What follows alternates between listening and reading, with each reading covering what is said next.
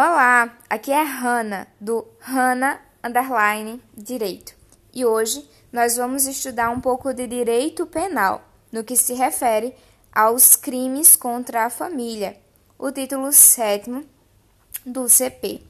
Começando, como de praxe, pelos crimes contra o casamento. O primeiro deles, e também o mais conhecido, é a bigamia.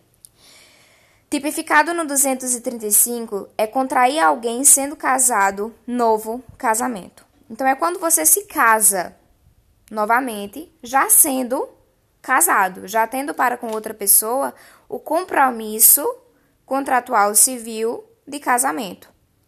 Vale dizer que uma pessoa não casada que contrai casamento com alguém que é casado, por mais que ela seja solteira, se ela souber da condição de casado, ela também vai ser punida nessa, nesse artigo, como diz o parágrafo 1, ok? Para a bigamia do caput, a reclusão é de 2 a 6 anos, mas para quem contrai, sendo solteira, casamento com casado, é de 1 a 3 anos. É, vale salientar que isso só é válido, certo, se o casamento a qual estamos nos referindo não foi anulado por qualquer outro motivo, senão a bigamia, ok? Depois da bigamia, nós temos induzimento a erro essencial e ocultação de impedimento. Vejamos: contrair casamento induzindo erro essencial a outro, contra, outro é, o outro contraente, né, a outra pessoa, ou ocultando-lhe impedimento que não seja casamento anterior.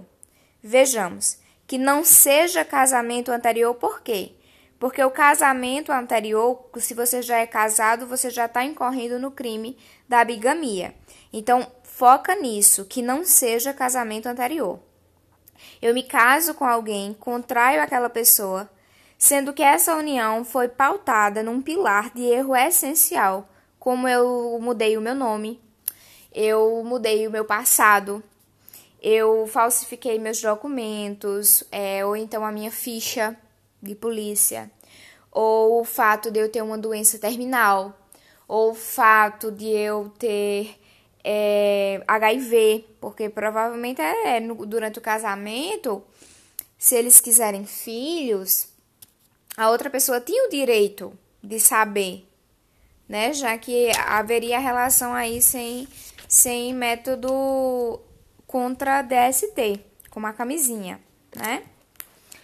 Bom, a ação penal vai depender do queixado. Quem tem que procurar, quem tem que cutucar o judiciário vai ser aquela que tem a queixa. Já o artigo 237 diz: contrair casamento conhecendo a existência de impedimento que lhe cause a nulidade absoluta.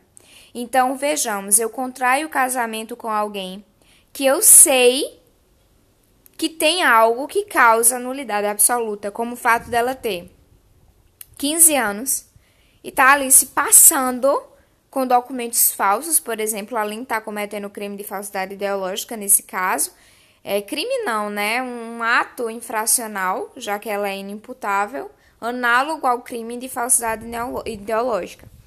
Além de ser é, por si só já um erro, o fato de eu saber e ainda assim contrair esse casamento, a nulidade é absoluta porque ela não tem a capacidade civil. Nós gozamos da personalidade civil desde a primeira respiração, mas a capacidade absoluta é depois dos nossos 18 anos ou 16 a 18 com emancipação. Então, ela não tem como ter essa essa capacidade de contrair casamento. E eu sabendo disso e contraindo, é um exemplo, né? Eu estou cometendo um crime com detenção de três meses a um ano. Simulação de autoridade para celebração de casamento. Eu simulo que eu estou ali na condição de uma autoridade religiosa, de uma autoridade judicial, para poder celebrar aquele casamento. E a simulação de casamento. Eu simulo que eu de fato casei com uma pessoa, enganando essa pessoa. Ainda sobre os crimes contra o casamento, foi revogado em 2005 o artigo 240, que era a tipificação do crime de adultério, ok? Que é justamente da traição.